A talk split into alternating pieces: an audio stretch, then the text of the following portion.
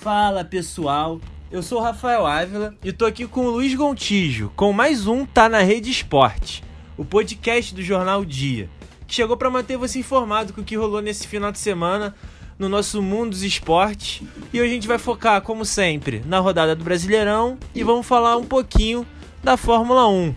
A rodada foi ótima para os cariocas, menos para o Botafogo. Fala aí, Luiz, tudo bem? Manda o papo aí. Fala, galera, tudo bem? É um prazer estar com vocês novamente. Pois é, Rafa, o Botafogo segue na luta incansável contra o rebaixamento. Encarando o Fortaleza dentro de casa no Newton Santos, o Engenhão, o Fogão perdeu de 2 a 1 e a batata tá assando, hein? Lembrando que o time da Estrela Solitária entrou em campo protestando contra o racismo, com uma faixa que dizia: Racismo existe e mata. Posicionamento importante do Botafogo, né não? É isso, Luiz. Sempre bom ver os clubes se posicionando, ainda mais com um tema tão atual. Mas vamos seguindo aqui um pouco. Ô Luiz, os botafoguenses estão desesperados. O Pedro Certezas, que é comentarista da SBT e um torcedor icônico do Botafogo nas redes sociais, publicou um tweet mostrando grande preocupação com o time. Abre aspas pro Pedro Certezas.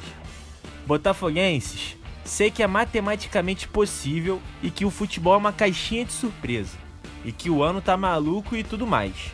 Mas agora, é se preparar psicologicamente para o rebaixamento e o possível fim do clube.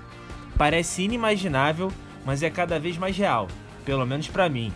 Feche aspas aí pro Pedro Certezas, que parece bem preocupado com a situação do clube.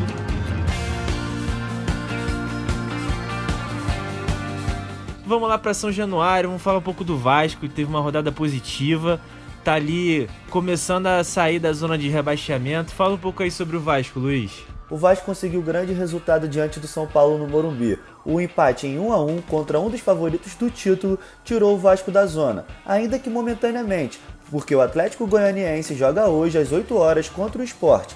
E caso de empate ou vitória do Atlético, o Vasco volta para o Z4. No Twitter, a análise do torcedor, o arroba Gui Castro 1898, disse: O goleirão Lucão foi o melhor do Cruz Maltino e o Cano está muito isolado lá na frente, precisando de um auxílio maior do meio-campo. Detalhe para o time do Vasco que tinham nove casos de Covid.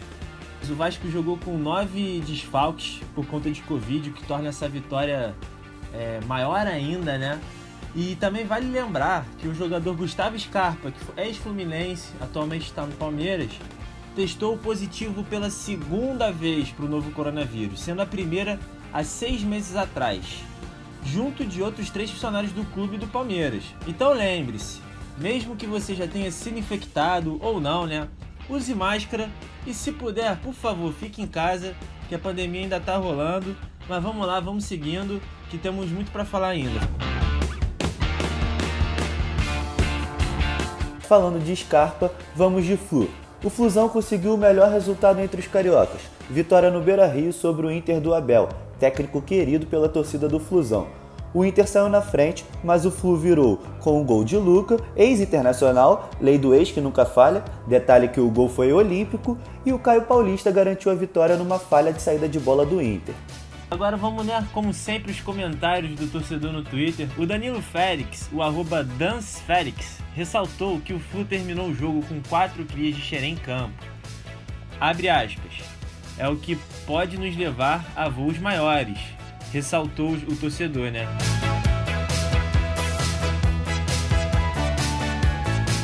Mas agora vamos subir um pouquinho de tabela e falar do reencontro do Flamengo com a vitória.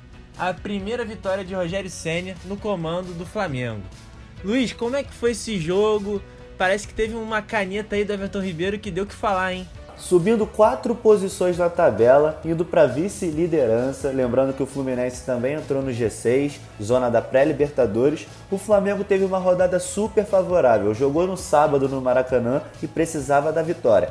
O ataque rubro-negro jogou super bem, com excelente partida de Arrascaeta e uma boa partida do Bruno Henrique, que foi um pouco criticado pelos gols que perdeu.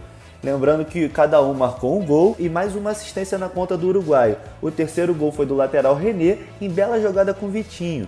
No último minuto, o Matheus, ex-Flamengo, filho do Bebeto, aquele que foi embalado na Copa de 94, descontou para o Curitiba. Vitória importante do Fla, que se iguala em número de pontos ao Atlético Mineiro e se mantém na briga pelo Brasileirão, depois de uma semana de protesto das torcidas, reunião da diretoria com as organizadas e faixas de cobrança na arquibancada durante o jogo. O rubro-negro entra em campo novamente amanhã, terça-feira, dia 24, às 9h30 da noite, com transmissão na TV aberta pelo SBT. É, Luiz, o torcedor ficou muito feliz com a vitória do Flamengo, depois de tanto tempo sem vitórias, né? A torcida não está acostumada. E também abriu um sorrisão no Twitter para elogiar o gol do René. Deu uma chapada de direita no canto, o René que é canhoto, né? Abre aspas para o Thiago Menegutti. Respeitem o melhor lateral esquerdo do Brasileirão de 2018. É, rapaziada, para quem não lembra, ele foi o melhor lateral daquela edição pelo Flamengo. É, então vamos lá que o René tem um pouquinho de moral e vem substituindo bem o Felipe Luiz, embora né, o Felipe Luiz está em outro patamar.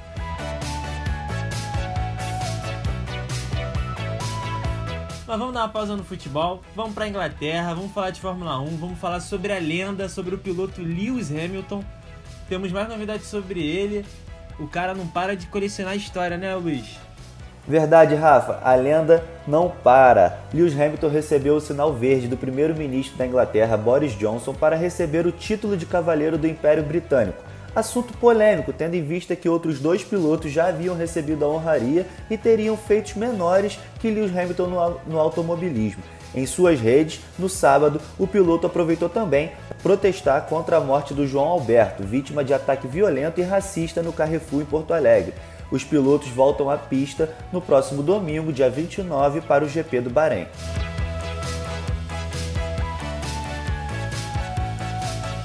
É isso, rapaziada. Vamos ficando por aqui. Semana que vem voltaremos com mais uma edição do Tá na Rede Esporte, o podcast do Jornal Dia. Essa edição teve produção da equipe de redes sociais, com redação de Luiz Gontijo e Rafael Ávila, e edição de Letícia Carvalho. Valeu, Luiz, valeu a todos os ouvintes. E até a próxima semana, rapaziada. Obrigado a todos e até mais.